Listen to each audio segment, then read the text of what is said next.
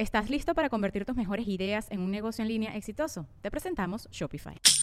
Tal vez no lo sabías, pero nuestro podcast More Than Mamis es un negocio. Y lo comenzamos, por supuesto, para desahogarnos y hablar sobre la maternidad, no para convertirnos en expertas de ventas y del e-commerce. Así que sí, necesitábamos ayuda para vender nuestro merch y poner en marcha nuestra tienda. Por eso estamos tan contentas de usar Shopify. Regístrate con tan solo un dólar por mes en shopify.com barra sonoro, todo en minúsculas. Ve a shopify.com barra sonoro para llevar tu negocio al siguiente nivel. Shopify.com barra sonoro. With everyone fighting for attention, how can your business stand out and connect with customers?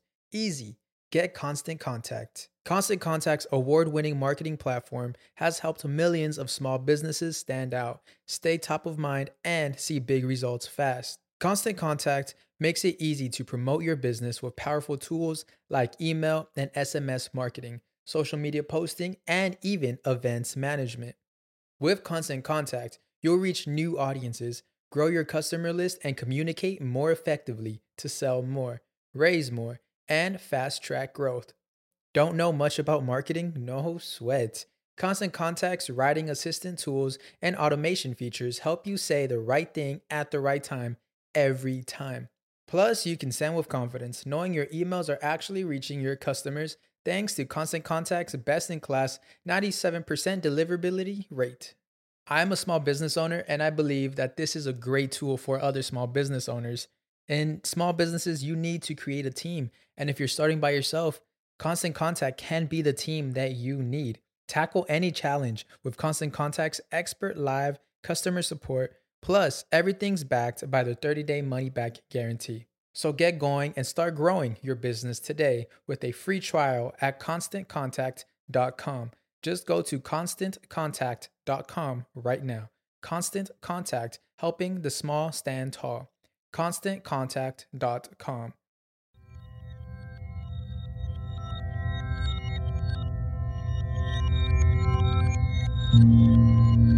Estás escuchando Sabiduría Psicodélica por Janina Tomasini.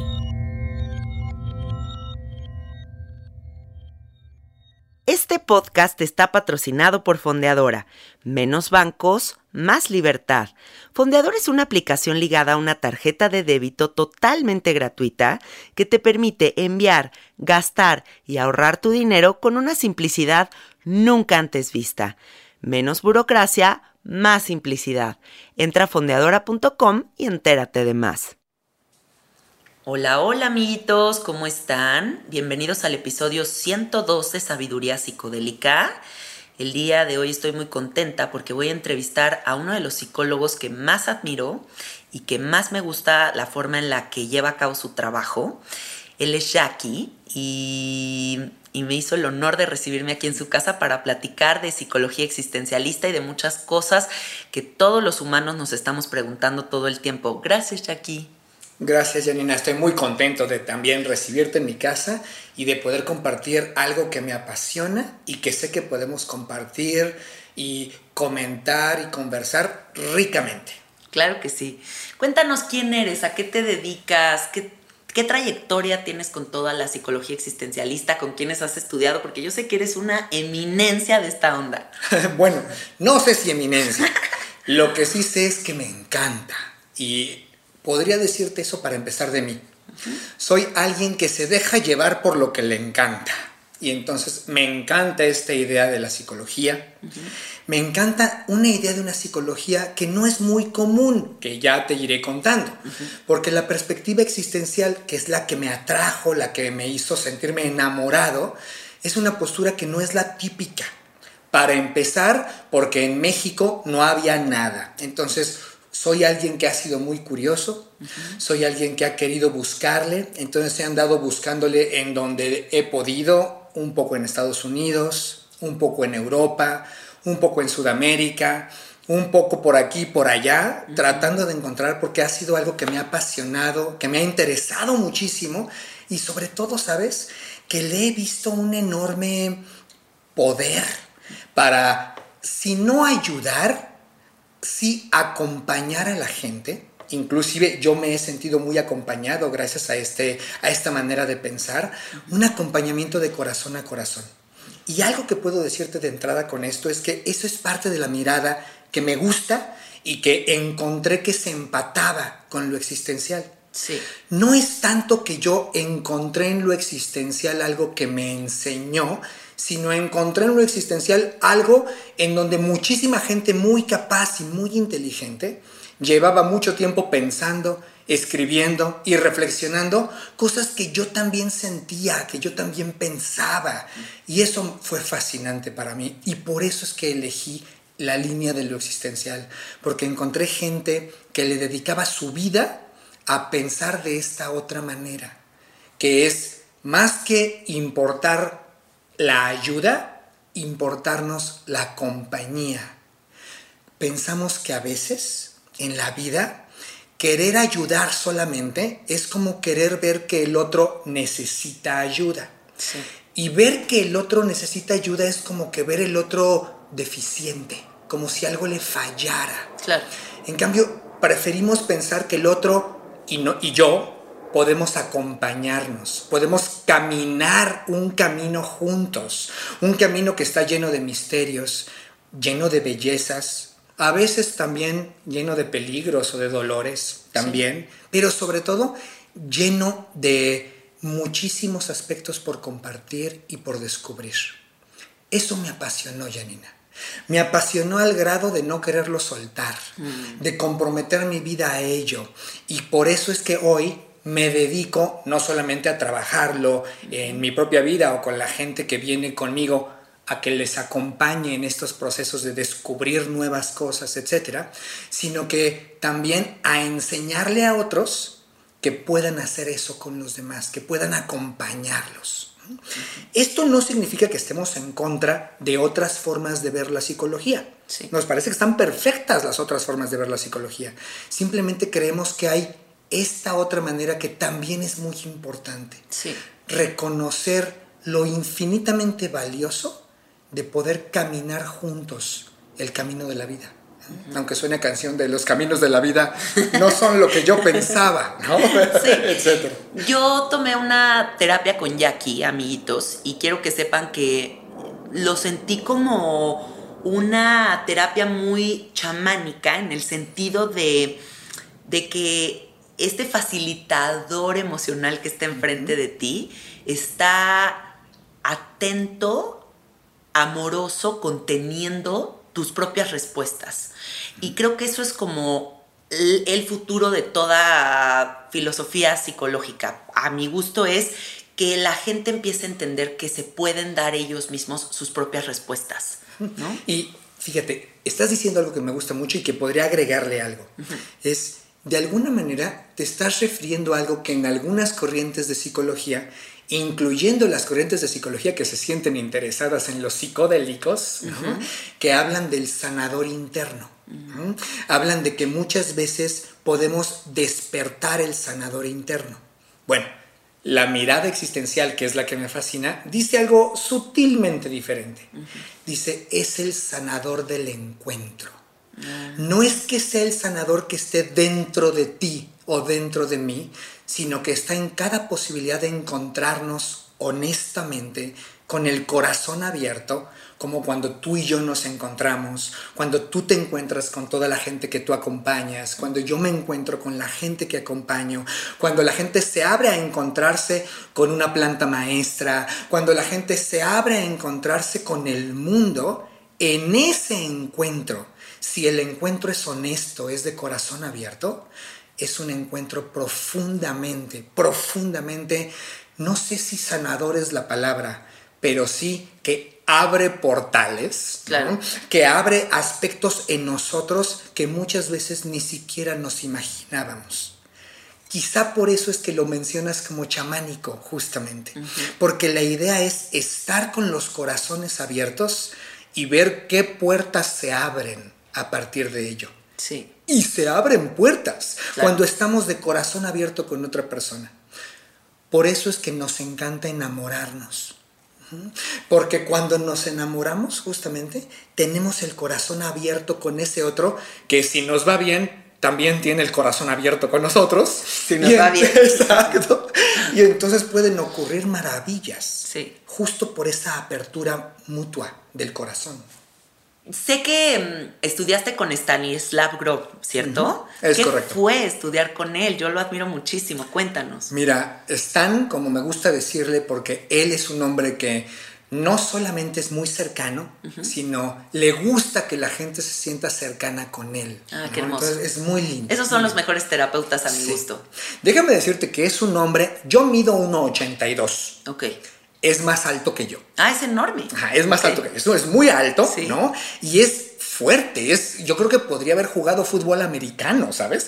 Porque es un hombre de muy fuerte de, de su cuerpo, digamos, aunque ahora con el tiempo, como ya sabes lo que nos hace el tiempo a todos, ¿no? Sí. Pero es un hombre fuerte, grande, muy agradable, habla un poco de español. Ah, Ajá. mira qué bien. Sí, sí, habla ¿Él es alemán? No, es checo. Ah, es checo. Es checo. Ajá. Sí, él nació en la todavía Checoslovaquia en aquel entonces, ahora República Checa. Ah, muy bien. Cuéntale a la gente que no sepa quién es esta eminencia máxima del universo, Claro. qué, qué- qué ha propuesto al mundo. Mira, Stan, Stanislav Grof es el Sí. nombre com- completo, pero Stan para los cuates, ¿no? Stan eh, estudió psiquiatría Ok. Ujú. y estando estudiando psiquia- como psiquiatra fue la época en la que Hoffman eh, descubrió casi por accidente, ¿no? o no casi, por accidente, Sí, ¿no? literal. Sí, sí, el potencial psicodélico del LSD. Sí. En su momento se pensaba que era una sustancia que producía esquizofrenias por un tiempo controlado. Eso es lo que se pensaba. Sí. Entonces empezaron a dárselo a los psiquiatras para que ellos se lo tomaran y No. les ponían una luz estroboscópica mientras estaban en el viaje con LSD Qué locura. para que pudieran empatizar o comprender mejor a sus pacientes esquizofrénicos. Wow, no sabía esto. Bueno, Groff fue uno de esos primeros psiquiatras que le entró al experimento por querer comprender mejor a sus pacientes. Sí. Él se dio cuenta de que no era nada que ver con una situación esquizofrénica, que era algo completamente diferente. Despertar de conciencia. Por supuesto, incluso muy místico. Claro. ¿no? Muy, muy místico. Y entonces él dedicó una buena parte de su vida a estudiar el uso de LSD con pacientes eh, de psiquiatría y después también con personas que lo que buscaban era una terapia más por desarrollo personal y no solamente porque tuvieran un problema psicológico grave. O algunos porque tenían problemas más de tipo emocional, como los que podemos tener tú y yo en cualquier momento de nuestra Sí, vida, etc. Una torona ahí. Exacto. Y Groff tiene reportados más de 30 mil sesiones. Ah, Imagínate, qué joya. más de 30 mil sesiones con LSD. Que él y su equipo guiaban muchas veces, pues obviamente en grupo, con varias personas simultáneamente, etcétera, etcétera. A partir de eso, él realizó una cartografía de la mente humana que es hoy en día un pilar importantísimo en la llamada psicología transpersonal. Entonces, Groff es de los pilares importantísimos de la psicología transpersonal porque él fue de los primerititos en hablar de que nuestra mente es mucho más de lo que nos imaginamos, Sí. mucho más, y que de hecho podemos abrir nuestra mente a otras dimensiones, a otras maneras de pensar, etcétera, etcétera. Sí.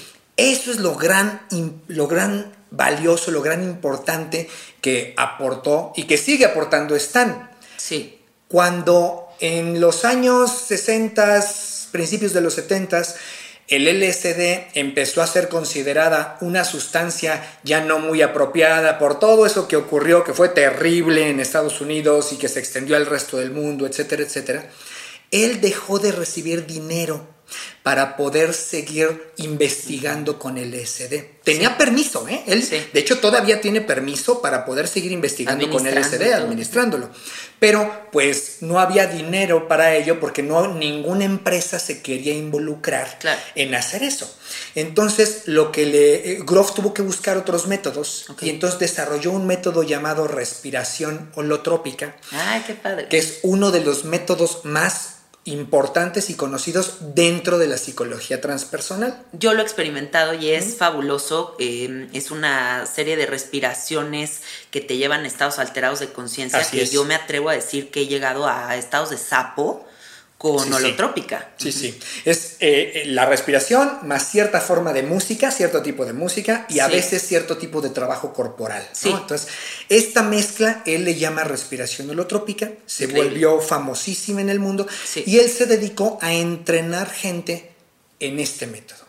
Ahí es en donde yo lo conocí. Ah. Efectivamente, tomé una formación con Grove de cuatro años, cuatro años y medio, ¿no? En donde era una semana cada seis meses, pero semana entera, ¿eh? de lunes a domingo. Internado. Sí, internado desde la mañana hasta la noche, ¿no? Cada seis meses. Ah, lo podías hacer más seguido, pero ellos no recomendaban que se hiciera más seguido. Y lo que ellos decían es que recomendaban que fuera cada seis meses. Así durante cuatro años y medio, entonces tuve esta formación con Stan, tuve el honor de respirar y que Stan me estuviera cuidando a mí. Mm, ¡Qué padre! O de a veces dar un taller y que compartir, digamos, ser como colegas junto con Stan en algunos momentos, porque vino a la Ciudad de México a guiar un taller y pues los que estábamos estudiando con él nos pidió que fuéramos sus ayudantes. Entonces estuve de ayudante de Stan un ratito. Ha sido fantástico, fantástica esa experiencia. Dime una cosa, también Stan es quien inventa esta teoría de la emergencia espiritual. Propiamente no la inventó él pero parte de la psicología transpersonal, ¿no? Él la retoma mucho, pero ¿sabes quién la inventó? ¿Quién? La que fue su esposa. Ah, órale. Su esposa tuvo una serie de emergencias espirituales, que fíjate, aquí lo interesante es el juego de la palabra con la palabra emergencia. Sí, platícale a la gente qué es esto de la emergencia. Por supuesto, porque normalmente estamos acostumbrados a creer que una emergencia es una urgencia solamente. Sí. Y claro, tiene el aspecto urgente, es decir, el aspecto de que necesita nuestra atención, muchas veces toda nuestra atención, y además de manera pronta. Sí. Sin embargo, él utiliza ellos, los Groff, ¿no? Cristina Groff, que ya falleció, Cristina eh, desarrolla esta idea de la emergencia porque también es un emerger.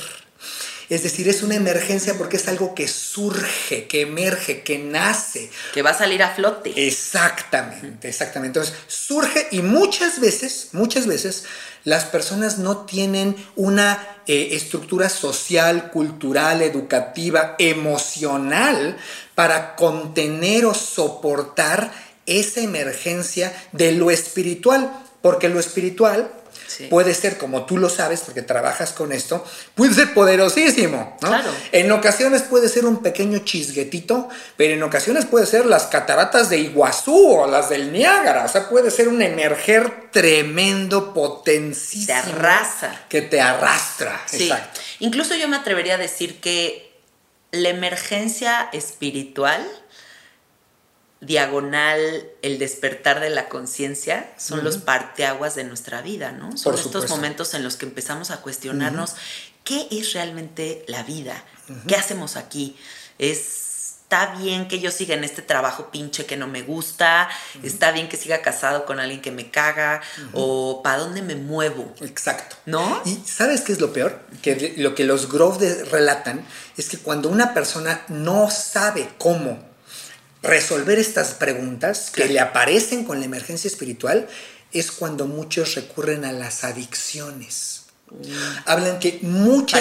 Así es, que muchas de las adicciones, no todas, pero muchas, comenzaron como una emergencia espiritual. Ah. Propiamente quien lo inventó fue Cristina, la esposa de Stan, pero obviamente Stan pues apoyaba a su esposa, en ese momento todavía pues vivían, ¿no? Sí. Y entonces eh, hablaron muchísimo y profundizaron mucho en las investigaciones de ese concepto, que hoy en día es un concepto que está completamente aceptado dentro del mundo de la psicología, no solo transpersonal, ¿eh? sino en general. En la psicología existencial se habla también de la emergencia espiritual y lo que hablamos de emergencia espiritual está completamente basado en los Groff.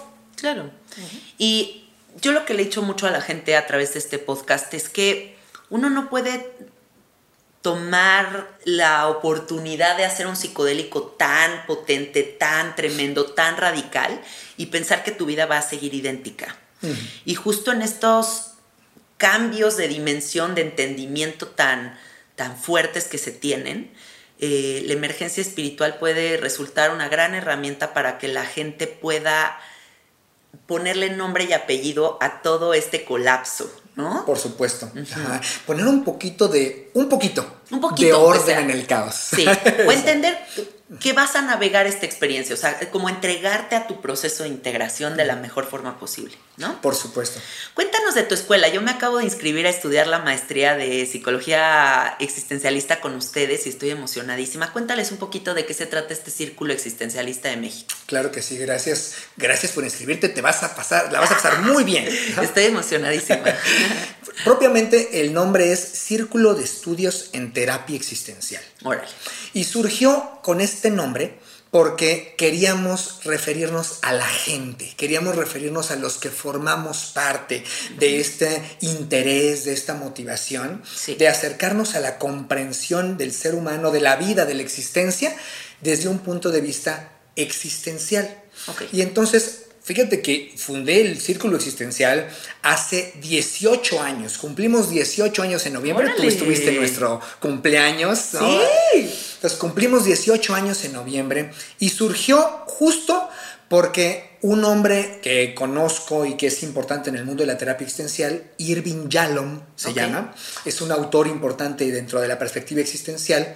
Fui a tomar unos cursos con Yalom y yo le dije, oye, Irving, yo quiero saber más de esto, yo quiero poder hacer terapia existencial, pero ¿dónde puedo seguir estudiando? Claro. Y él me contestó, mira, pues yo no sé que se enseñe en ningún lugar del mundo de manera formal déjame decir algo entre paréntesis, sí había, pero él no sabía en dónde, pero sí ah, había, en Inglaterra había un lugar, ah. solo que estamos hablándoles hace 18 años, estamos hablando del año 2000, 2001 más o menos todavía, cuando yo tuve esta conversación con Yalom. Sí. Entonces él me dijo, bueno, ¿por qué no entonces lo enseñas tú? Y yo pensé que era un problema con el inglés, ¿no? Porque mi inglés no crees que es buenísimo. Entonces dije, en una de esas me equivoqué, ¿no? Y yo, eh, entonces dije, no, no, no, no. Lo que yo, dando una oportunidad. Exacto. lo que yo quiero es learn, no teach. Learn. lo que yo quiero es aprender, no enseñar, aprender. Porque él me decía, ¿por qué no lo enseñas tú?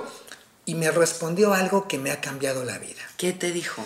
Me dijo, la mejor manera de aprender es enseñar. Ay, claro, claro. Y ha sido una gran, gran lección. Permitir que los demás se vuelvan maestros. Exactamente, por supuesto, por supuesto. y entonces, pues empecé a crear este círculo en donde nos dedicamos a, uno, que la gente conozca porque es muy poco conocido en México lo existencial. Entonces, en el mundo en general, no solo en México. Entonces, que la gente conozca y dos, que aquellos que ya conociendo vean que les guste, sepan que es una alternativa para formarse como terapeutas existenciales o como analistas existenciales.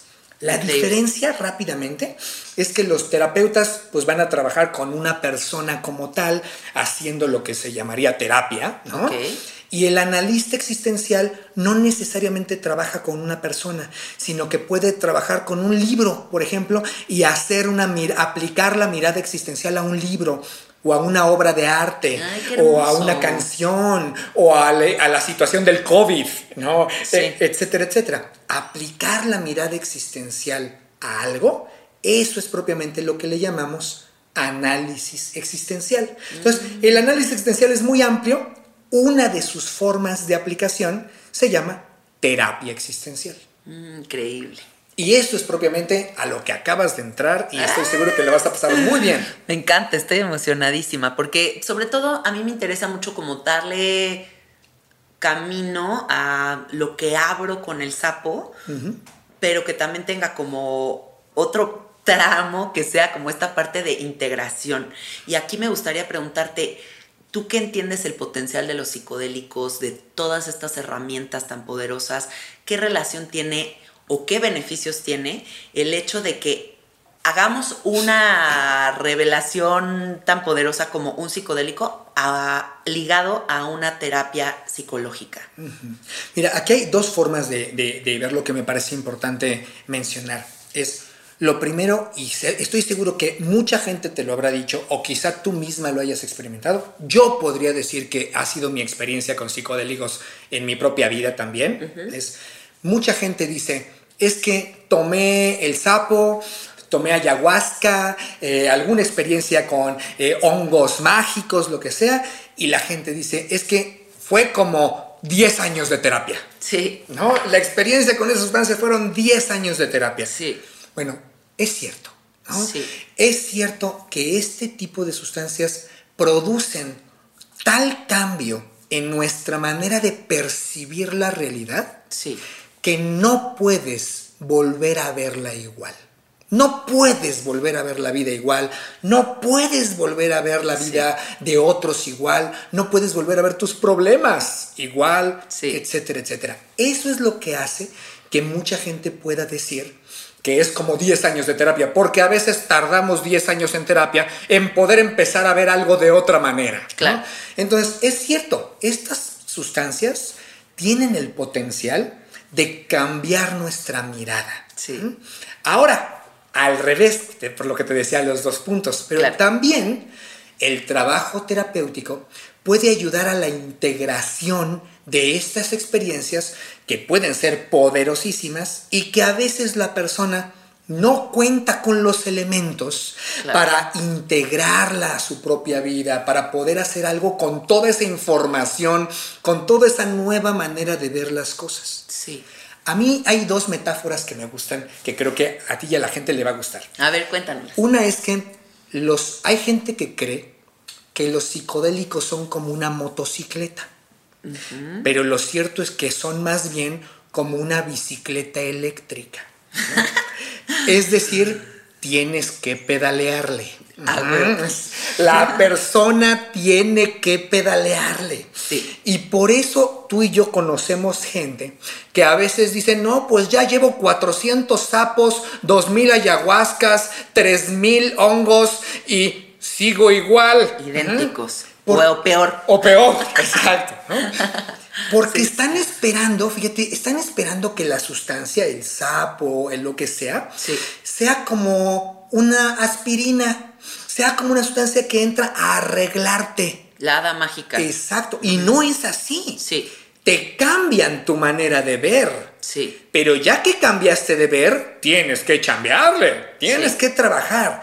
Por eso es que decimos que puede ser más bien una bicicleta eléctrica. Muy bien. Porque si le pedaleas, avanzas mucho más que con una bicicleta común y corriente. Sí. Alcanzas una velocidad enorme. En las subidas, una bicicleta eléctrica te ayuda un montón, ¿verdad? Porque sudas menos, te desgasta menos, pero tienes que pedalearle, no puedes no pedalear. Sí. Entonces, esa es una metáfora que me gusta. Y la otra es que es como lavarte las manos. Es el trabajo psicológico, es lavarte las manos. Y a veces el, eh, la sustancia, el sapo, digamos, es como el jabón. Si tú te lavas las manos, que ahora en esta época de pandemia tenemos que lavarnos las manos muy, muy seguido, muy frecuentemente. Si tú te lavas las manos solo con agua, es posible que te las laves, ¿eh? por supuesto. Pero si te las lavas con jabón, puedes lavártelas de una manera mucho mejor, que sea más limpio realmente, que realmente limpies aspectos que de otra manera quizá no habrías limpiado. Con agüita solita no sale. Exactamente, exactamente. Pero ojo, si solo te pones jabón, pero no te pones agua. No, pues te quedas todo pegostioso. Eh, exacto, quedas todo pegostioso, todo horrible. Sí, sí, sí hay que chambearle. Sí. Esa es la clave. Sí. Entonces, es por ello que la integración del trabajo con psicodélicos y el trabajo psicológico me parece a mí no solo bueno, positivo, sino casi casi indispensable. Para mí también. Porque si la gente no chambea, ¿no? Pues la sustancia incluso le podría caer mal. Y yo aquí también diría una cosa muy importante, que no se nos olvide que somos humanos y que no topamos con pared una sola vez. O sea, hay veces que yo he topado con pared seis veces en el mismo tema y sigo cagándola. Sí. ¿No? O Sí. sea, no entendemos a la primera. No es que, ay, que un put- me metí un putazo y ya entendí. No, No, no, no, no. Hasta que te caes diez veces dices, ah, no mames. Entonces, creo que el trabajo diario, el compromiso verdadero, más allá de la experiencia psicodélica, es el que realmente transforma nuestra vida. Exacto. Porque necesitamos esa herramienta para humanos pendejos no seguirnos cayendo Exacto. cien, cien veces. Exacto. ¿no? ¿Te acuerdas de aquella canción de Tropecé de nuevo y con la misma piedra? Así ¿no? tal cual. Así somos, tal Así cual. somos. ¿no? Una y otra vez caemos en lo mismo. Caemos en lo Sí, mismo. y está muy bien que la gente se comprometa con un abrir una puerta de entendimiento, pero ahora, ¿qué hago con esa información? ¿Y qué hago con esa información en la terapia? Exacto. Esa es una forma. No, Sí. También quisiera decir, la terapia no es la única. Porque también hay otras, afortunadamente, como Sí. la meditación, como hay muchas formas. Sí. Pero en Occidente, la terapia es una de las formas mejor estudiadas, más eh, avanzadas, más profundizadas, Sí. justo para ayudar a eso. No es la única, tampoco me gustaría como decir que es la única forma, etcétera, pero es verdad que es una forma muy ¿Estás listo para convertir tus mejores ideas en un negocio en línea exitoso? Te presentamos Shopify. Tal vez no lo sabías, pero nuestro podcast More Than Mamis es un negocio y lo empezamos por supuesto para desahogarnos y hablar sobre la maternidad, no para convertirnos en expertas de ventas y del e-commerce. Así que sí, necesitábamos ayuda para vender nuestro merch y poner en marcha nuestra tienda. ¿Y cómo suena con Shopify? Llegó otra venta. Shopify es la plataforma de comercio que está revolucionando millones de negocios en todo el mundo. Ya seas un emprendedor desde tu casa o desde donde sea, Shopify es la única herramienta que necesitas para iniciar, administrar y hacer crecer tu negocio sin dificultades. Con Shopify puedo gestionar pedidos, envíos y pagos desde cualquier lugar, brindándote toda la información y estadísticas de tus ventas al detalle. Regístrate para un periodo de prueba con tan solo un dólar al mes en shopify.com barra sonoro, todo en minúsculas. Ve a shopify.com barra sonoro para llevar tu negocio al siguiente nivel. Shopify.com barra sonoro. poderosa que puede ser muy amorosa también. Sí. Muy amorosa de, y aquí déjame subrayar lo que dice la perspectiva existencial, de acompañar ese camino de nuevas puertas que está abriendo el otro. Sabes que yo tengo una tía psicóloga y un día me dijo, ¿por qué no vas a terapia? Y le dije, pues no sé, o sea, como que siempre tenemos esta idea como de no estoy loco, ¿cómo crees? ¿No? Claro, Así. claro. Y me dijo, velo de esta manera, ir con un psicólogo es pagarle a alguien para que puedas desahogar toda la mierda que traes adentro y te sientas liberado. O sea, ya déjate lo demás, o sea, hazlo, saca lo que traes y te vas a sentir muy bien. Y dije, bueno, a ver, lo voy a intentar. Y dicho y hecho, fue tan liberador porque era como un espacio para vomitar todas estas cosas que de repente traemos dentro y salir 20 kilos más ligero de toda la carga emocional que traemos, ¿no? Exacto. Y sabes, hay mucha gente que tiene esta idea que decías de, ah, es que solamente vas al psicólogo o si estás loca, Sí. o si tienes problemas que no has podido resolver por ti misma y deberías de poder resolver por ti misma. O tres, el psicólogo te va a juzgar porque todos hemos hecho una que otra travesura en nuestra vida, ¿no? Y entonces tenemos miedo de que el psicólogo nos, eh, o la psicóloga nos juzgue, etcétera, etcétera. Pero justamente el papel del terapeuta, y para eso estamos entrenados, Sí. para evitar hacer eso. ¿Sabes? No para tratar a la persona como si estuviera loca, no para tratar a la persona como si tuviera un problema que debería de, de- de poder resolver ella y no ha podido y está mal por no poder, Sí. ni tampoco para juzgarla por lo que ha hecho, sino para reconocer que en el fondo, en el fondo, nos parecemos mucho más de lo que creemos. Sí. En el fondo todos tenemos los mismos miedos, todos las tenemos las mismas inseguridades, todos tenemos, nos duele lo mismo, nos da vergüenza las mismas cosas, etcétera, etcétera. Y ese reconocimiento es lo que nos permite acompañarnos Sí. de una mejor manera, de una manera más amorosa. Sí, yo veo la vida como laberíntica, o sea, como que siento que estamos como recorriendo diferentes caminos, pero que a lo mejor y yo estoy ahorita en este momento, en esta parte del, de- Del laberinto. del laberinto, pero otro está acá, pero al rato me va a tocar ir para allá y así todos vamos a recorrer como todos los caminos. Eh, a final de cuentas, las enseñanzas, los miedos, las ansiedades, las, todo lo que tenemos que pasar va a, suceder, ¿no? Nada más es cómo lo navegas. Exacto, cómo lo navegas y déjame agregarle, y con quién lo navegas. Porque eso es importante, ¿sabes? Sí. Es verdad que hay veces en que hay cosas, hay ciertos caminos que no puedes más que navegar tú sola. Sí. Es cierto. Sí. Y también es cierto que hay otros caminos que podrías navegar acompañada. No tienes que navegarlo todo sola. Sí. Esa es una de las enseñanzas de la terapia y del enfoque existencial en particular, que no tienes que hacerlo todo sola. Aunque puedas hacerlo sola, no tienes que hacerlo sola. Sí. Y sabes, hasta lo vemos para estar de fiesta. Una fiesta tú sola no es muy entretenida que digamos, me explico, es mucho más rica una fiesta si estás con amigos, si estás con gente que quieres, que te quiere, etc. Entonces, es mucho mejor muchos caminos si estás bien acompañada en esos caminos. Estoy completamente de acuerdo. Y aprovechando que te tengo aquí y que estamos hablando de todo este tipo de cosas, yo siempre estoy como pensando mucho en por qué los humanos tenemos esta necesidad de comprender qué hay más allá.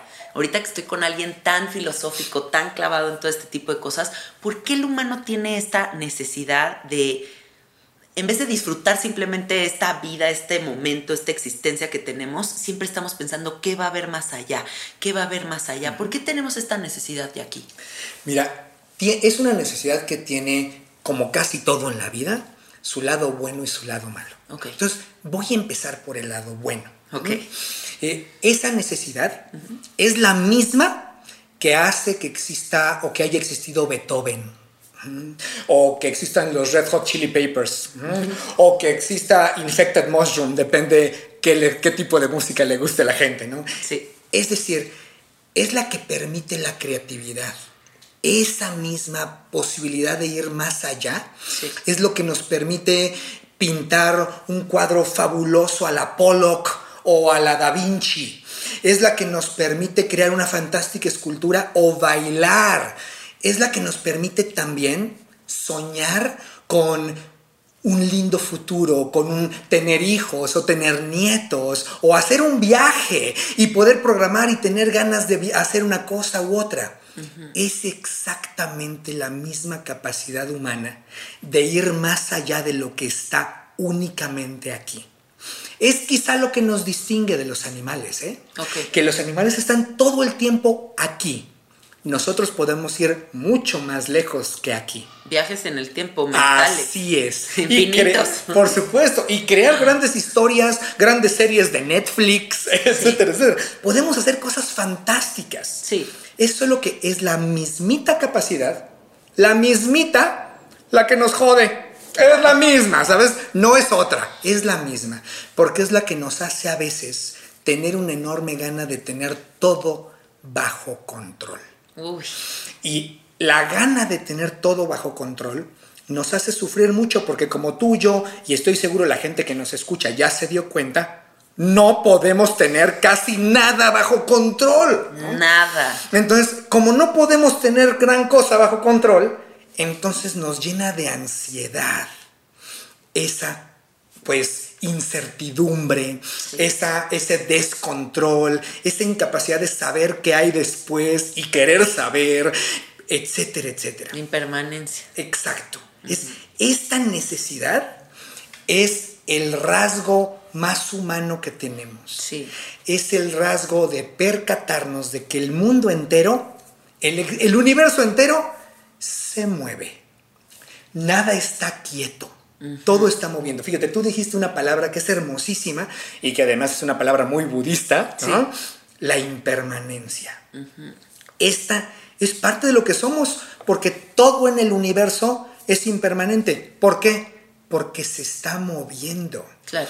En la perspectiva existencial decimos que todo está danzando.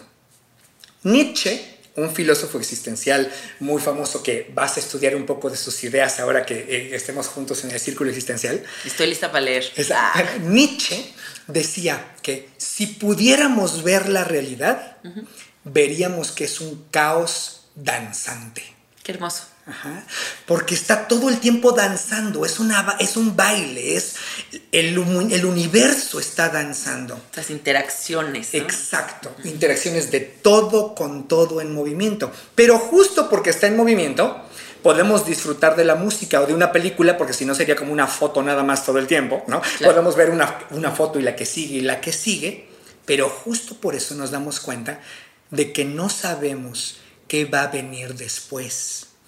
No sabemos en qué va a acabar la película, pero pensémoslo de esta manera. Sí. Si ya sabes de qué va, en qué va a acabar tu serie favorita, no sería tu serie favorita, sería una serie aburrida. Sí. Si ya sabes de en qué va a acabar la película, no tendría chiste. Sí. Si ya sabes quién va a ganar el partido de fútbol, ¿para qué lo ves? Es, nos apasiona el fútbol o una película, etcétera, muchas veces porque no sabemos cómo va a terminar. Sí. Es la conciencia de ese movimiento lo que puede ser tan apasionante, tan maravilloso y también tan asustante y tan joditivo, Sí. porque quisiéramos solo quedarnos con los aspectos positivos del movimiento, pero en esta vida todo tiene dos lados, o muchos, mejor dicho, Sí. ¿no? Entonces, siempre tiene aspectos que pueden ser maravillosos y agradables para nosotros, pero también hay otros aspectos que no son tan buenos. Y déjeme decir algo más que también está presente en la perspectiva existencial. Eso tiene otra razón de ser. ¿Cuál? Y es que nuestra conciencia necesita de los contrastes para percatarse claramente de algo. Voy a poner un ejemplo. Sí. Si siempre hiciera la misma temperatura, siempre estuviéramos en el mundo a, voy a inventar, a 36 grados, ¿no? Siempre, nunca diríamos que hace frío, nunca diríamos que hace calor. Ajá. El concepto de frío y el concepto de calor no tendrían ningún sentido, porque siempre estamos a 36 grados. Sí. ¿Mm? Puedo decir que hace frío porque puedo compararlo con el calor. Puedo decir que hace calor porque puedo compararlo con el frío. Así pasa con los colores. Puedo decir que hay verde porque hay amarillo, rojo, azul, anaranjado, café, etc. Si todo fuera del mismo color, no tendría sentido ni siquiera el concepto de color. Y así también la dicha y la tristeza. Exactamente, exactamente. Es en la vida humana, y ese es algo característico de la perspectiva existencial, fíjate, por eso se llama existencial. La palabra existencial se refiere a que queremos abarcar la existencia completa y no rechazar nada de la existencia. Porque a veces en la vida humana queremos quedarnos solo con lo bonito y hacer a un lado lo feo. Solo con la dicha Sí. y hacer a un lado el dolor. Pero la conciencia necesita del dolor para que podamos tener dicha. No hay condición humana más implícita que el dolor, que el sufrimiento, que muchas cosas que- por las que vamos a pasar. Exactamente. Necesitamos va- de la- vivimos pasando. eso, porque necesitamos de la oscuridad Sí. para que haya la luz. Qué, her- qué hermoso. Ajá.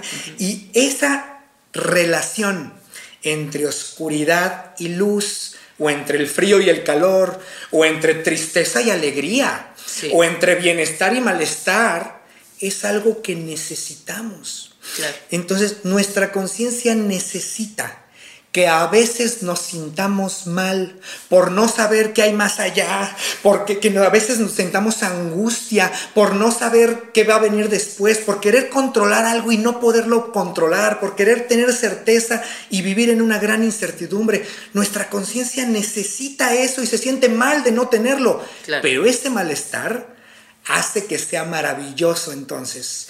Que por el otro lado podamos escuchar una música y reconocerla, que podamos ver el rostro de la persona amada y reconocerla, que podamos probar nuestra comida favorita y decir, mmm, sabe al caldo de la abuela, etcétera, etcétera. Sí. Es justo por esta relación entre el movimiento, que ese es el otro aspecto importante para la perspectiva existencial, que el movimiento nos habla siempre de una relación, que todo está en relación con todo y que todos estamos en relación con todos. Lo, ¿Nos demos cuenta o no? Y esa relación nos está influyendo, nos está afectando en todo lo que hacemos. Por ejemplo, esta conversación que tú y yo tenemos tiene ciertos toques porque están presentes para nosotros todas las personas que pueden escucharnos. están presentes aquí, aunque entre comillas no estén aquí. Lo cierto es que sí están. Están aquí entre nosotros y están a cada momento de nuestras vidas, porque estamos hechos de otros. Estoy seguro que conoces a Alan Watts. ¿Conoces a Alan Watts? Claro que sí. Es fascinante y quiero a las personas que nos escuchen recomendarles que no se pierdan leer a Alan Watts en su vida. Es una belleza. Sí. ¿Qué libros le recomiendas de Alan Watts? de Alan Watts yo les recomendaría tres. Hay tres que me fascinan. Ok. Uno se llama El libro del tabú. Ajá. Ese me encanta. Psicoterapia del Este y Psicoterapia del Oeste. Ese también me gusta mucho. Y me gusta mucho uno que se llama La sabiduría de la inseguridad. ¡Wow! Y justo en la sabiduría de la inseguridad habla de esto, de que a veces... ¿Qué título? Lo más seguro que tenemos es la inseguridad. Claro. y que a veces entre más seguros queremos sentirnos, más inseguros nos sentimos. Sí. la sabiduría de la inseguridad es que está siempre a la mano y puede ser una grandiosa consejera. Sí. Pero necesitamos abrirnos a comprenderla, a escuchar lo que esa consejera puede decirnos. Entonces, la relación es eso. Eh, Alan Watts tiene una frase que dice, solemos pensar que llegamos al mundo, pero no, no llegamos al mundo como si nos hubiera traído la cigüeña o como si nos hubiera traído una nave espacial. Dice, no, no, no, no llegamos al mundo. le salimos al mundo. Como las hojas le salen a los árboles, mm. como las flores salen de los arbustos, etc. Así salimos al mundo. Y es, muy bonita esta manera de verlo, porque si lo piensas, eso significa que estamos siempre en relación. Surgimos del mundo, surgimos de nuestras relaciones con los otros.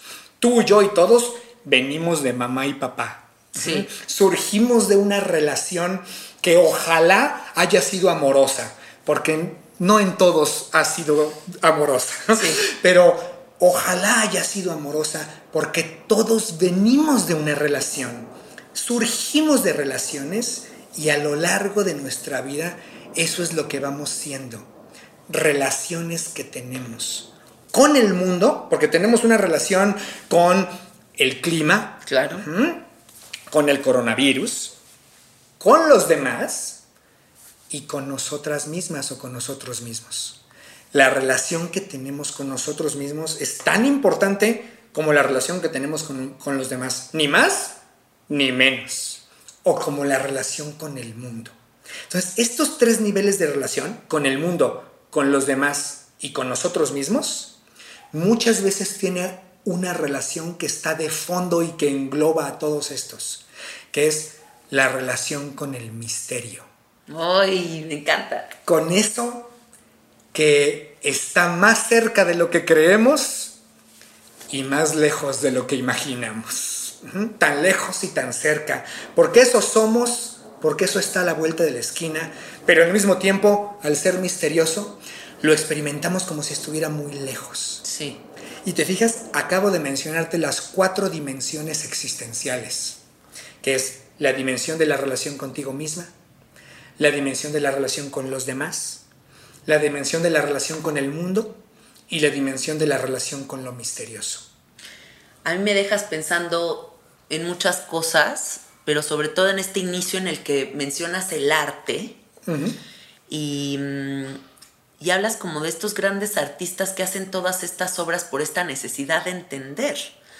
Creo que una característica innegable de la gente despierta es esta necesidad de saber ¿no? Los buscadores eternos, les digo yo. Los buscadores eternos son estas personas que no están echadas en su sillón diciendo ya sé todo de la vida, ¿no?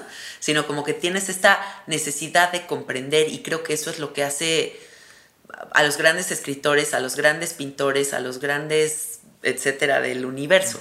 Exacto, ese movimiento por ir un poco más allá de donde estamos. Sí, y otra cosa bien importante es que si estamos en constante movimiento, si todas nuestras relaciones nos están transformando, si no nos podemos agarrar de nada porque todo está en esta danza incansable, universal, ¿Cómo es posible que las personas tengamos esta necesidad de etiquetar y de creer que todo es fijo? Yo veo mucho esta tendencia como de gente que dice, es que yo soy ansioso y es que yo soy miedoso y es que a mí el doctor me dijo que soy de este trastorno de déficit de atención y es que soy esto y el otro. Y yo yo personalmente no creo en las etiquetas, ni creo que una persona va a ser este, distraído toda su vida. A lo mejor y simplemente tiene una época hiperactiva. No sé, si todo está en movimiento, ¿por qué la gente se casa con una sola idea por siempre? Bueno, primero déjame decir que soy del mismo club que tú. Ah, yo tampoco creo para nada en todas esas etiquetas, sobre todo cuando entran, caen sobre nosotros tal cual, como una etiqueta que se pega y que parece que queda peor que un tatuaje. Sí, un tatuaje feo. Además, exacto, uno de esos tatuajes que te arrepientes de haber hecho. La iguana con el eclipse. Exactamente. Bueno, eh, fíjate que eso, Aristóteles, viene desde Aristóteles. ¿Desde cuándo? Que hablaban de que el ser humano es el animal clasificador por excelencia. Nos encanta andar haciendo clasificaciones, ¿no? Sí. Entonces, a mí me encanta tener un cajón para puras playeras, un cajón para pura ropa interior, un cajón con pantalones, un cajón con pijamas, ¿no? Me encanta. Entonces tengo mi clasificación de mi ropa. Sí.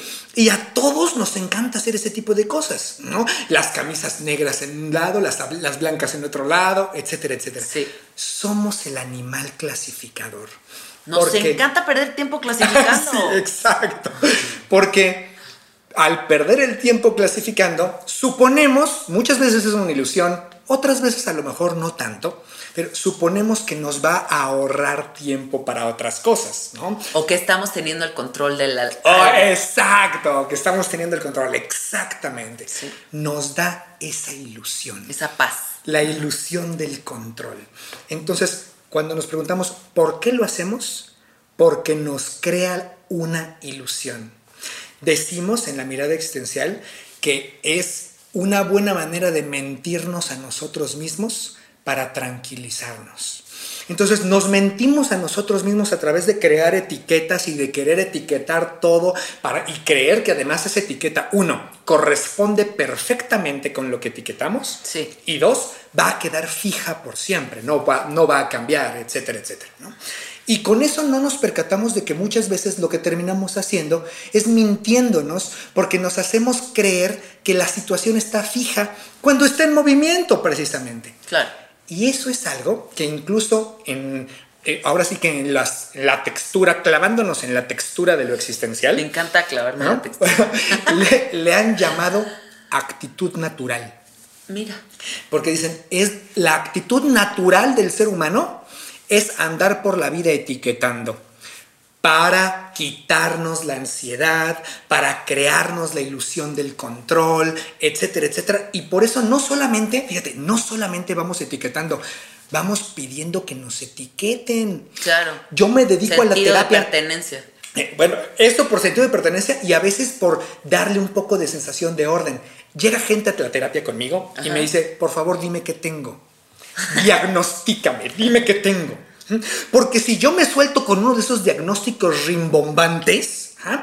la persona ya se va contenta, imagínate, se va contenta con una etiqueta. La gente quiere que le digamos qué hacer. Exacto, exacto. Y eso está fatal. Pero, ¿por qué? Porque no tenemos nada que nos entrene, a lo contrario, a soportar la incertidumbre. Oh, y el misterio. Exacto. Otro pensador, déjame, este, este, tiene nombre difícil, se llama Kierkegaard. ¿Kierke qué? Kierkegaard. Ok. Es un pensador danés. Sí. Y él tiene un libro que se llama El concepto de la angustia. Y en ese libro dice algo muy interesante. Dice, la humanidad lleva siglos, siglos, queriendo aprender a no angustiarse. Y la mayoría de las formas que ha utilizado para aprender a no angustiarse son formas clasificatorias, etiquetadoras. Claro. Pero lo que tendríamos que aprender es a angustiarnos. Y con esto no está queriendo decir que nos generemos angustias gratis, ¿eh? No, no, no. A lo que se refiere. Sino que vivas preocupado. Sí, no se refiere a eso. Sino más bien que escuchemos al maestro llamado angustia. Que sepamos qué quiere decirnos, que sepamos a qué se refiere en nuestra vida, etcétera, etcétera. Sí. Aprender eso no es nada fácil porque tenemos una cultura que está todo el tiempo empujándonos a clasificar y a ser clasificados, a tener el control. Yo digo que es la cultura de la aspirina, porque queremos aparte todo que se solucione rápidamente, etcétera, etcétera. Por eso la gente también tiende a ser tan criticona, porque eso es como una validación propia, o sea, como decir, eh, como Tú tienes problemas y yo no. Exactamente. Sí, eso, es lo que hace una persona crítica. Exacto, es parte de la actitud natural. Querer tener control. Quien no tiene control eres tú y yo gano control sobre ti y sobre el mundo etiquetándote. Qué fuerte. Las etiquetas generan la ilusión del control. Y entonces si yo digo que tú eres, es más, a este nivel, ¿eh? me voy a ir a un nivel tremendo. Sí. Si yo te etiqueto como mujer, como mujer, me da un cierto control sobre ti. Porque si yo dijeras, por ejemplo, híjole, no sé si eres hombre o eres mujer, no sé qué eres, ¿no? Hombre, mujer o quimera, ¿no? No sé qué eres, no sabría cómo comportarme contigo. Estaría más en la incertidumbre, estaría un poco más sin saber cómo hablarte. Pero en el momento en el que te etiqueto como mujer, ya tengo todo un código de comportamiento que sé que es contigo distinto a si te etiquetara como hombre. Por eso es que la, la, gente se siente tan amenazada por la gente radicalmente diferente. Así es, o por la gente que no tiene una que no entra en ningún que cajón. exactamente. ¿No? O sea, que llega un güey con 30 arcoíris, los pelos ponquetos, que no sabes si es hombre, si es mujer, y dices, ¿qué pedo? Te viene a sacar de tu control, de tu falacia del control. Exacto. ¿no? y entonces, ¿qué terminamos haciendo? Etiquetándolos como locos. ¿Te fijas? Porque solo a través de la etiqueta creamos la ilusión del control. Entonces, cuando andamos vivoreando a otros en la fiesta, es porque andamos urgidos de tener un poco de control. Nos sentimos descontrolados en el momento y entonces empezamos a criticar a los demás para ver si así nos damos la ilusión, la mentira de que controlamos un poco. Cuando en realidad siempre he dicho que la gente que se muestra como en este papel como muy grinch, que es como, ay, todo me enoja y todo lo critico y así son las personas más inseguras que existen. Muchas veces sí. Sí. Muchas veces sí. Sobre todo porque están buscando rechazar y etiquetarlo todo porque probablemente les asuste. Justamente porque encuentran tan amenazante el mundo y la realidad que necesitan enfrentarse a eso déjame decirte la idea, ¿cuál es la receta existencial? Échame la receta. no creemos que hay recetas, para empezar. No, no, no creemos que hay recetas. Pero no hay recetas, lo que sí hay son tips. Ok. Hay un tip que podemos tomar ante esto. Y es una actitud que le hemos llamado la actitud del no saber. La actitud del no saber es un entrenamiento. Es un entrenamiento en reconocer que la vida es mucho más misteriosa de lo que nos imaginamos.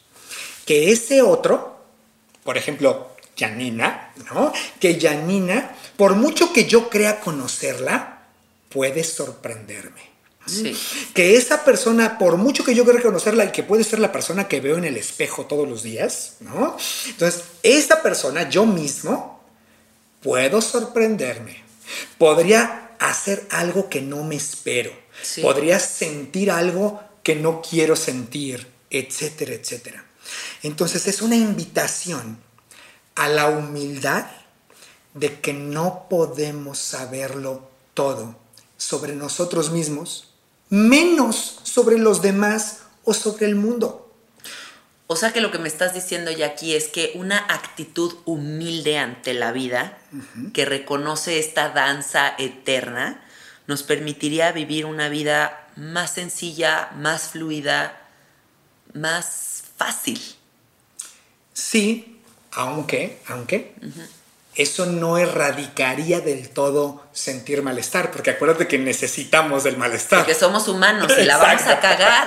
Exacto, exacto. Sí, sí, sí. Pero a lo mejor no andar tan desequilibrados, porque a veces parece que tenemos 80% de malestar y de vez en cuando, si nos va bien, algo de bienestar. Sí. Andar un poco más equilibrados podría ser, porque para ser fiel con la idea no estoy seguro, no lo sé del todo, pero podría ser que algo que me ayude a tener ese equilibrio sea no aferrarme a que no haya ese equilibrio, no aferrarme a que todo lo controlo, a que todo lo sé, a que todo lo etiqueto. A que todo va a ser como yo quiero. A que todo va a ser como yo quiero, etc. No aferrarme, sino aprender a surfear.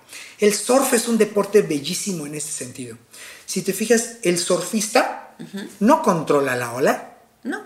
Es imposible controlar el océano. Si intenta controlar la ola, le va a dar una revolcada de aquellas. Sí, ¿ah? totalmente. el surfista no puede controlar el océano. El surfista aprende, y lo hace de una manera hermosa, aprende a participar del poder del océano. Mm, Eso es lo fantástico del surfista. Qué bonito. Aprende a participar de ese poder. Sí. Pero aún, aún, el mejor surfista del mundo lo ves salir del agua de vez en cuando con los codos ensangrentados, con las rodillas todas raspadas, porque al mejor surfista del mundo de vez en cuando una ola le pone una revolcada. Sí. Entonces, creo que todos somos surfistas en esta vida. Pero a veces estamos queriendo controlar las olas, predecir las olas, decirle al océano cómo debería de comportarse. No, pues ahora sí que mi vidos. exacto, exacto. Y después de todas estas revelaciones tan maravillosas que nos estás compartiendo, ¿cómo le puede hacer una persona para aceptar que lo que es es? Cómo poder navegar la vida incluso emocionado por estos putazos que se vienen, o sea, porque innegablemente van a suceder, entonces, ¿cómo le hago? Dijiste una palabra clave, emocionado, de hecho sí, viene de emotion, es decir, es de estar en movimiento. Ah. Ajá. Entonces, porque a veces creemos que estar emocionado es únicamente estar alegre o estar contento. Y estar emocionado es estar en movimiento. Cosa que haremos toda nuestra vida. Así es. Y entonces, ¿sabes qué es lo mejor que podemos hacer? Pero ojo, como a los surfistas, ¿eh? Esto no significa que no vamos a salir de vez en cuando del océano con los codos ensangrentados. Sí. de vez en cuando vamos a salir del océano con los ojos ensangrentados, pero sí podemos aprender a surfear, o dicho de otra manera, sí podemos aprender a bailar. Es cierto que hay gente que parece que tiene dos pies izquierdos. ¿eh? Es cierto, es cierto. Pero algún ritmito podrá aprender. ¿eh? Sí. Entonces, podemos aprender a danzar, a participar del poder del misterio del universo. Y aquí me gustaría agregar algo muy bonito que se me vino a la mente. Di un retiro en Costa Rica y un maestro de yoga que participó en el retiro hizo un static dance, que es esta como danza libre, catártica, donde la gente saca todas sus emociones. Y dijo algo muy bonito que fue, no importa cómo bailes, deja de enfocar tu atención en, en qué piensan los demás, porque la realidad de la vida además es que a nadie le importa un carajo cómo bailes. A todos nos importa un pito cómo bailes. O sea, enfócate en tu danza. Y creo que esto va muy ad hoc a esto que estás diciendo. Porque aprender a bailar no significa aprender ciertos pasos. Fíjate, esa es justo la confusión. Hemos creído que aprender a bailar es aprender a cha-cha-cha, o salsa, que es hermosa, ¿no? O, o algún estilo de baile en particular.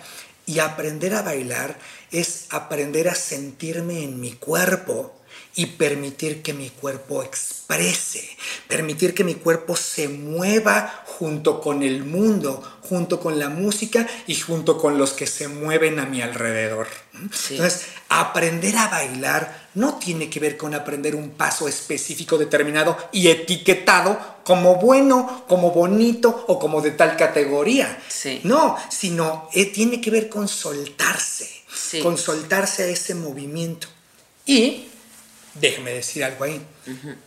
Este es un consejo, el consejo de eh, que no pienses en lo que los demás están pensando de ti. Es un consejo que estoy seguro que la gente ha escuchado muchas veces, porque lo hemos oído 20 mil veces. Sí. Y sin embargo, la neta es que mucha gente sigue muy preocupada por lo que los demás piensan. es la verdad. Ahí siguen, siguen muy preocupadas por eso. Ok. Entonces, me gustaría cambiarlo un poco. A ver. Es, ¿qué tal si en, que, si en lugar de tratar de que no, de no pensar en lo que los demás piensan de ti, Sí. Porque probablemente no lo vas a lograr. Si lo logras, maravilloso. Quienes lo logran, hay alguien que lo logra, es fantástico. Pero hay gente que le dedica toda su vida y no lo logra. Okay. Sí. Y entonces, ok, si estás demasiado preocupada o preocupado, demasiado preocupada por lo que los demás piensan de ti, conviértelo en una conversación. Es decir, no que no sea solamente lo que los otros te dicen, sino nota, ¿y tú cómo respondes a eso? ¿Tú cómo respondes a lo que te están diciendo? ¿Tú qué les estás pidiendo? ¿Qué es, ¿Cuál es el diálogo presente entre tú y los otros? Porque cuando la persona sola lo que termina haciendo es poniendo solo la atención de un lado de la comunicación. Entonces, imagínate que las personas que están escuchando este podcast de pronto no oyeran lo que tú dices y solo oyeran lo que yo digo. Les parecería, pues, este güey de qué chingados está hablando, ¿no? y si solamente te oyeran a ti, dirían, ¿y esta con quién chingados habla? ¿No? Entonces, es, hay que escuchar ambos lados para poder comprender bien la conversación. Sí. Entonces, eso es parte de lo que la gente puede hacer. Es, ok, estás muy preocupada por lo que piensan de ti, ok, pero incluye lo que tú estás pensando. ¿Cómo le respondes? Esta persona piensa que estás loca. Ok, ¿y tú qué dices a eso? ¿Tú qué dices a que esta persona dice que estás loca? ¿Tú qué le dices? Tú también le dices, tienes razón, le dices, voy a hacer lo que sea por hacerte caso y por convertirme en lo que tú quieras. ¿Cómo le respondes a esa otra voz, a lo que esa voz te dice? Qué padre, entablar esa conversación imaginaria. Entonces, hagamos conversaciones. Sí. En vez de quedarnos únicamente con monólogos. Claro. Y aquí también yo agregaría, em, si todos estamos bailando en esta vida, hay algo bien importante que, deberíamos de considerar y es que se nos olvida lo fascinante que es ser único qué hueva un mundo en donde todos fueran bailarines profesionales. Porque entonces no habría este contraste del que hablamos inicialmente, en donde tiene que haber el que baila pinche y el que baila poca madre, ¿no? Porque entonces no entenderíamos lo sublime de una danza máxima y el que tiene dos pies izquierdos. Y esa diversidad es lo que hace fascinante la vida. Así es. Y que la disfrutemos, porque podemos también ver a alguien que baila muy bien y disfrutarlo. Y inspirarnos. así es, inspirarnos en eso para nuestra vida, para lo que sea, incluso para meramente expresarnos de la manera en que podamos y nos guste expresarnos. Porque hay tantas formas de expresarse como personas en la historia del universo. Sí, no, no es que es infinito. Así es, es esta unicidad de la que hablas también. Fíjate, a veces la unicidad se confunde con soledad. A que estás, eres única y entonces estás sola porque no hay nadie como tú. Pero es una confusión. Mm. Porque la única manera, la única manera en que puedes ser única es que haya otros de quienes te distingas. Exactamente. Entonces, la unicidad es una de las maneras de dialogar con la relación con el otro. Ay, qué hermoso. Justamente. Sí, eso me encanta. Jackie, para cerrar este episodio, ¿te gustaría compartirnos alguna experiencia psicodélica que hayas tenido que haya cambiado tu vida? O varias, ah, o las pues que quieras. cada una de ellas, ¿sabes? Cada una de ellas. Pero lo que me gustaría quizá decir ahora es justamente en esta línea. Sí. Es, yo aprendí que todos estamos relacionados, etcétera, como una teoría. Que me gustaba porque había algo en mí que intuía que eso era cierto. Había algo en mí que intuía que por supuesto que no podíamos estar tan separados como solemos pensar, que estamos mucho más unidos de lo que creemos. Entonces, había una intuición en eso y leía y leía y leía libros al respecto que decían eso. Sí. Hasta que se me ocurrió tener una experiencia con LSD. Mm. La experiencia que tuve con LSD que déjame decirte, ya la tuve cuando yo ya era terapeuta, o sea, no la tuve de adolescente, sino yo ya era terapeuta. Tendría yo como unos 27 años, yo creo, 27, 28 años. Fue mi primera experiencia con un psicodélico, fue LSD. Sí. Y entonces me hice junto con algunos amigos un proyecto, porque lo hicimos tres amigos terapeutas los tres, sí. y nos hicimos un proyecto de estar probando diferentes sustancias no de manera recreativa, sino de manera terapéutica entre nosotros durante un tiempo. Qué chingón. Y en una de estas experiencias, la segunda para ser exactos, la primera me voló la cabeza, me voló la cabeza, ¿no? fue una cosa impresionante, pero en la segunda tuve una sensación en cada una de mis... Esta era la sensación. Sé que al decirlo suena loco. Sé que a ti no te va a sonar tan loco porque sé que conoces de esto, pero a otras personas que no han tenido estas experiencias les puede sonar muy loco. Y es que cada una de mis células casi casi las podía ver.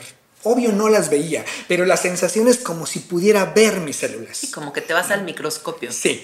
Y es cada una de mis células, cada una estaba conectada con el universo. Ay, qué hermoso. Con todo el universo, cada una de mis células. Eh, como si cada una de mis células fuera una especie de lucecita que recibe su luz de toda la luz del universo y que al mismo tiempo toda la luz del universo son todas esas lucecitas que reciben su luz de toda la luz del universo. Claro. Ajá. Entonces, estábamos todos interconectados, no solamente con personas, con animales, con plantas, con cosas con el aire. Con el aire, todo interconectado.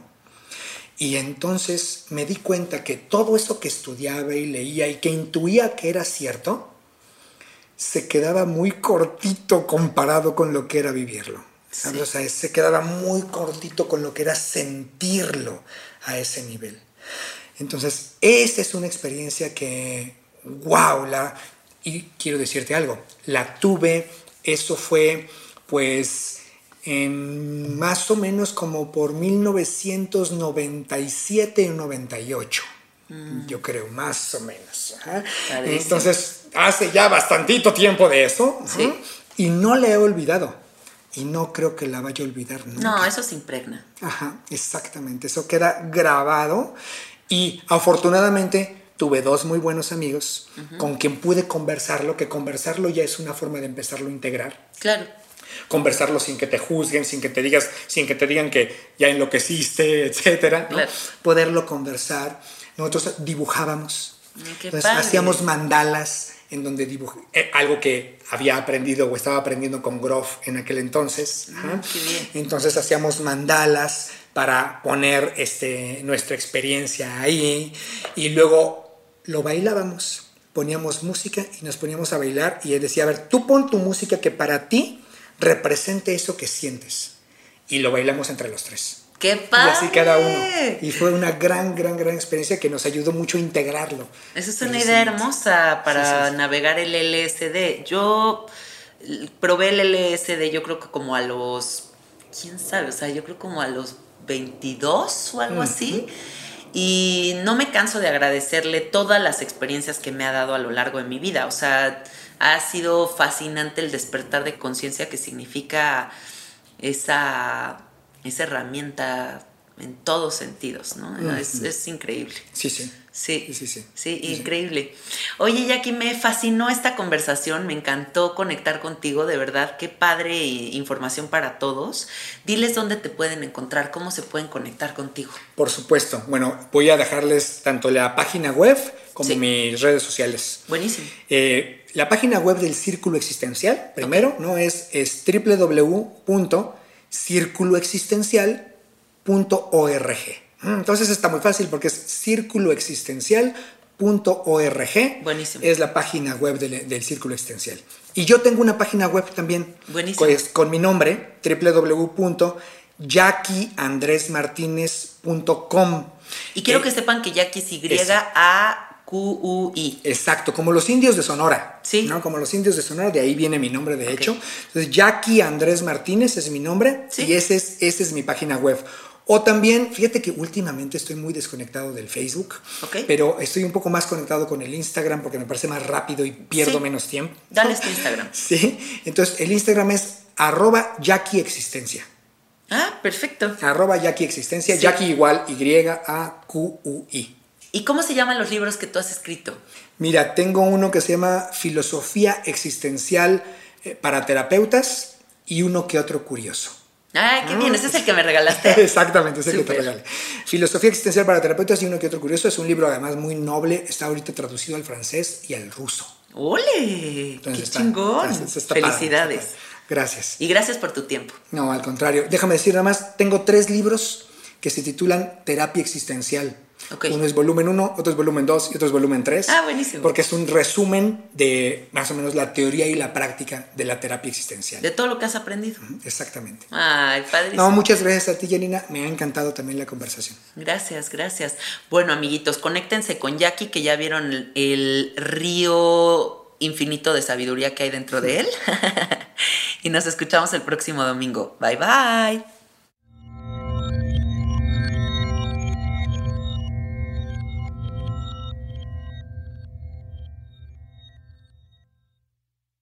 ¿Estás listo para convertir tus mejores ideas en un negocio en línea exitoso? Te presentamos Shopify.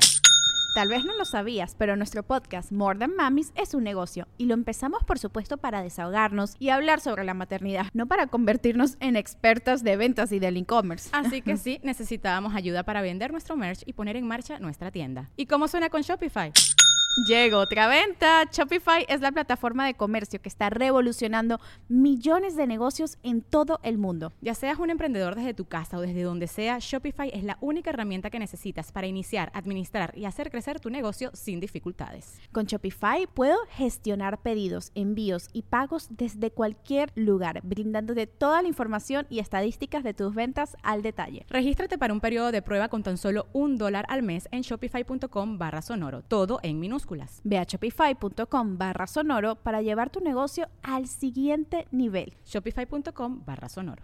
Hello, it is Ryan, and I was on a flight the other day playing one of my favorite social spin slot games on chumbacasino.com. I looked over the person sitting next to me, and you know what they were doing? They were also playing Chumba Casino. Coincidence? I think not. Everybody's loving having fun with it. Chumba Casino is home to hundreds of casino style games that you can play for free anytime, anywhere, even at 30,000 feet. So sign up now at chumbacasino.com to claim your free welcome bonus. That's chumbacasino.com and live the Chumba life. No purchase necessary. Group. Void were prohibited by law. See terms and conditions. 18 plus.